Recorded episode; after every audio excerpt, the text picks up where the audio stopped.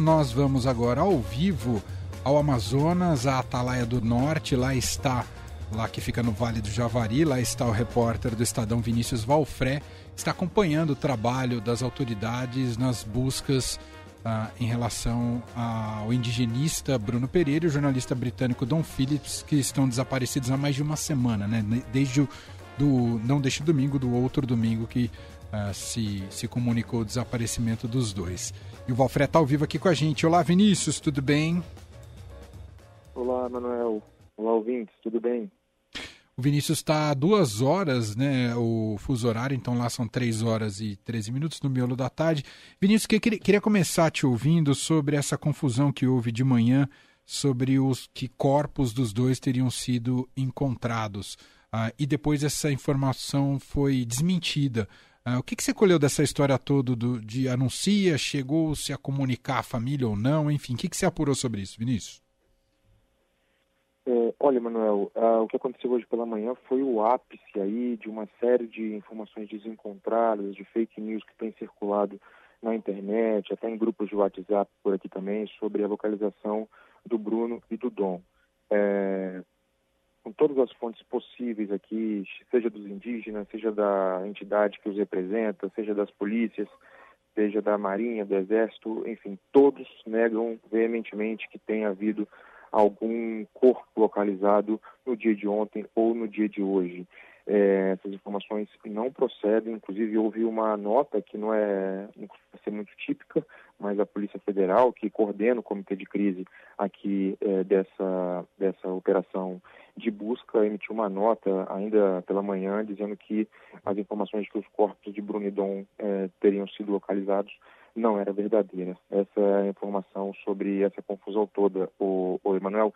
Inclusive, é, aqui representantes dos indígenas é, fizeram um, um apelo é, para que eles diziam o seguinte: olha, pela nossa, pela nossa cultura, pela nossa e, e, pela, e pelo que aprendemos com a nossa etnia, nós devemos muito respeito e responsabilidade com a família dos dois, porque eles eram pessoas muito próximas aqui aos povos indígenas do Javari e por isso é, não houve nenhum tipo de, de, de, confirmação, enfim, e eles pediram muita cautela para a divulgação desse tipo de informações. Só um último detalhe, é, Manuel, para mostrar assim, como é que foi o.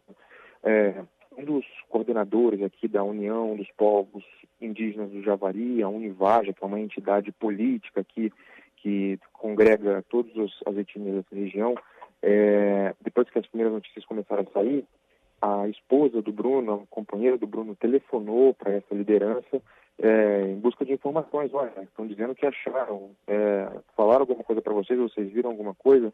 E ele teve que dizer que não, que não sabia de nada. Então, assim, foi uma, uma coisa que, é, enfim, uma situação muito infeliz, né, para duas famílias que estão aí já há quase 10 dias, né, desde o dia 5 de junho, em busca de informações sobre os dois. Sem dúvida. A sensação que só prolongou, só aumentou a agonia que todos nós estamos vivendo, e, e claro, quem tem a ligação mais direta ainda mais. O, o Vinícius, uh, e o que teve efetivamente de avanço nessas buscas foi uh, o que se encontrou ontem uh, com os pertences dos dois eh, numa região alagada aí aí do Vale do Javari. Foi isso, né? Foi o último grande avanço, digamos, desse trabalho, Vinícius? Exatamente, Manuel. A gente ainda está esperando aqui na região do porto da cidade as equipes de busca retornarem por aqui. A gente não sabe exatamente se elas vão passar por aqui. É, geralmente a Polícia Federal tem soltado algum comunicado é, um pouco mais à noite, às 19 horas aqui, horário local, 9 horas em Brasília é, mas ainda a gente não tem novidades sobre os trabalhos de hoje. Segundo os indigenistas e os índios que estavam no Rio, é, enfim, não há grandes avanços e o que temos realmente é, é essa descoberta né, dos itens pessoais do Dom e do Philips, é, do Dom e do Bruno, numa região alagada do, do Rio Itacoaí. É, só para deixar muito claro, o, o Emanuel, a mochila do Dom foi encontrada amarrada numa árvore, segundo as autoridades. É, é, ainda não há nenhuma possibilidade descartada. Os amigos do Bruno é, querem acreditar que ele pode estar ferido ou perdido em algum lugar, mas esse é um detalhe que pode aí trazer uma pista um pouco mais concreta sobre o, o verdadeiro paradeiro dos dois. Era uma mochila de viagem do Dom, que tinha livros dentro, tinha roupas pessoais, ela foi encontrada é, amarrada a uma árvore com uma pequena parte é, acima da superfície. Ô, ô, ô Vinícius, eu queria que você relatasse aqui para o nosso ouvinte, você chegou que dia aí em Atalaia do Norte, Vinícius?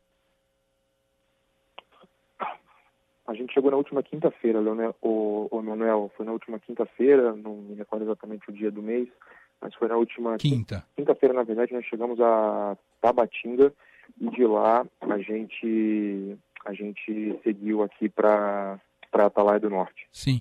Uh, eu estou te perguntando isso para você um pouco compartilhar o grau de complexidade que é e que está sendo para as equipes realizarem essas buscas, dado o tamanho da região e também as características dessa região, não é, Vinícius? Sem dúvida, Manuel. São horas de viagem para a gente chegar aqui nessa parte é, do Amazonas. A gente está falando do extremo oeste do estado do Amazonas, é, uma cidade que é, é, banhada pelo rio Javari. Do outro lado do rio é, já é o Peru. E, e logo, segundo que moradores e ribeirinhos, com 15 minutos de navegação, é, por esse rio já começa a se encontrar plantações de coca. Então, assim, é uma região muito complexa aqui de fronteira, uma região que, que é, é, um ponto cego do Estado brasileiro e do Estado peruano e muito usada é, para rota de tráfico de drogas, tráfico de armas e também para a exploração de recursos naturais, como pirarucu, como é, anta, como outros tipos de animais, tartarugas também, que tem um, é uma carne valiosíssima no mercado paralelo por aqui. Tudo isso acontece aqui nessa região, numa, numa região que é extremamente pobre, é, Emanuel, e enfim, muito afastado de tudo. Para chegar aqui são horas de viagem, a gente tem que chegar é, em Manaus, de Manaus ir para Tabatinga, que é na fronteira com a Colômbia, de Tabatinga ir de barco para Benjamin Constant e de, e de Benjamin Constant ainda é, ir de carro por cerca de 45, 50 minutos até chegar aqui em Atalaia, uma cidade onde a estrutura é mínima, estrutura é mínima, um lugar muito pobre. É, até falávamos aqui na hora do almoço com um comerciante lá, que tinha um restaurante que, nós, tem, que a gente tem almoçado, ele estava dizendo que é muito comum que duas ou três vezes por dia tenha uma queda de energia, é, porque realmente a estrutura, a infraestrutura da, do local é muito ruim e isso queima eletrodomésticos, enfim é uma, é uma região muito peculiar do Brasil, digamos assim. É, e tem, para quem acessar estadão.com.br, junto com Vinícius Valfreta, o repórter fotográfico do Estadão Wilton Júnior, ele fez uma foto aérea e aí você tem uma noção do que significa esse mar de verde é, serpenteado pelo, pelas águas do rio, um rio com cor mais para o marrom, mas é uma imensidão que você. É, é, assustador pensar que você precisa encontrar duas pessoas por aí. Evidentemente que existam, existem técnicas, aparelhos, existe gente especializada nisso, mas não deixa de ser uma área gigantesca né, e que tem toda uma dificuldade para conseguir, uh, enfim, é, mapeá-la, né, rastreá-la inteira para conseguir chegar uh, nos dois. Me impressionou bastante essa imagem, Vinícius. E outra coisa que eu queria, última coisa que eu queria colher de você, Vinícius, é a relação do Dom e do Bruno com os indígenas. Eu vi que vocês relataram é, hoje um protesto, né? Porque os dois eram muito queridos por todos os povos indígenas aí, não é isso, Vinícius? Principalmente o Bruno, ou Emanuel, o Bruno é um indigenista, atua há mais de 10 anos nessa região do Vale do Javari, e esse, esse trabalho dele como servidor da FUNAI é voltado exclusivamente a proteger as terras indígenas e, e, e preservar a floresta amazônica. E por que, que isso é importante, Emanuel? Nessa região tem uma quantidade imensa, são milhares de povos isolados, é a maior concentração de povos isolados de recente contato do mundo. Com a entrada de exploradores, garimpeiros, pescadores e caçadores, reduz-se a quantidade de alimento à disposição desses povos isolados, que gera uma série de problemas para essas pessoas que estão vivendo é, da maneira como, como querem dentro da mata.